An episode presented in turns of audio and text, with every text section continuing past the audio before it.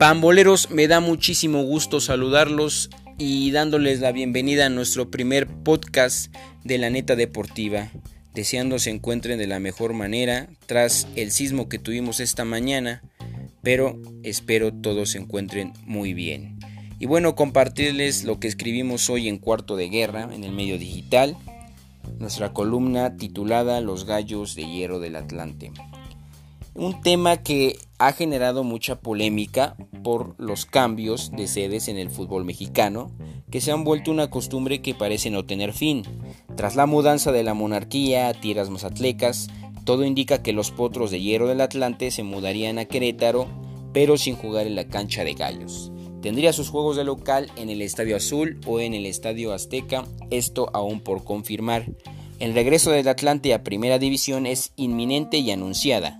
Sin méritos deportivos, regresará un equipo de mucha tradición e historia con muchas críticas de las decisiones absurdas que están tomando los directivos de la Liga MX. Es por eso que jamás podrá ser tomada en cuenta nuestra liga como una de las mejores, por lo menos de América Latina.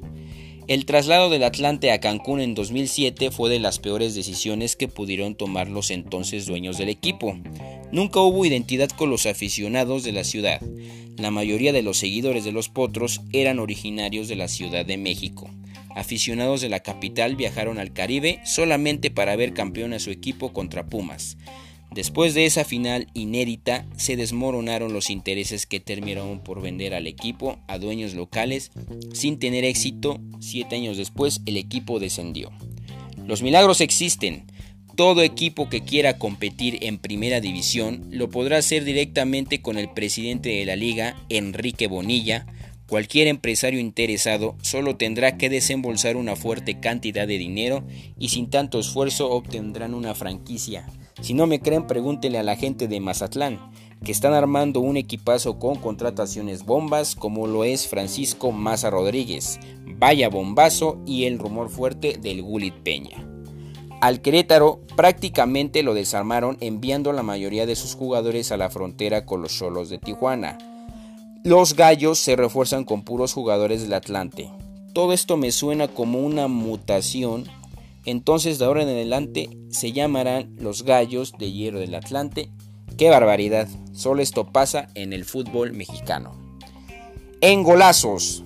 Las malas decisiones de la liga también afectan a los equipos que se supone que participarán en la liga de desarrollo, lo que viene siendo como la segunda división, solo que con la diferencia de que ningún equipo podrá ascender.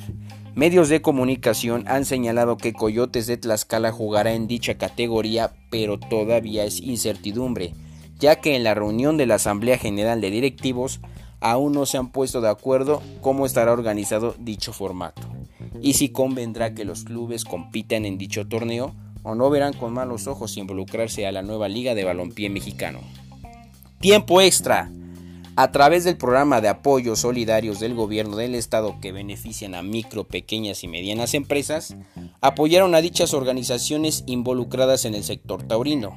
Hasta apenas se realizó la ayuda cuando en estados como Aguascalientes y Zacatecas desde un principio se fomentó dicha iniciativa que tiene como propósito mantener activo la economía de las empresas dedicadas a la tauromaquia. Bueno, pamboleros, les deseo una excelente noche, esperando que les haya gustado nuestro primer episodio. Nos vemos a la próxima y que se encuentren bien.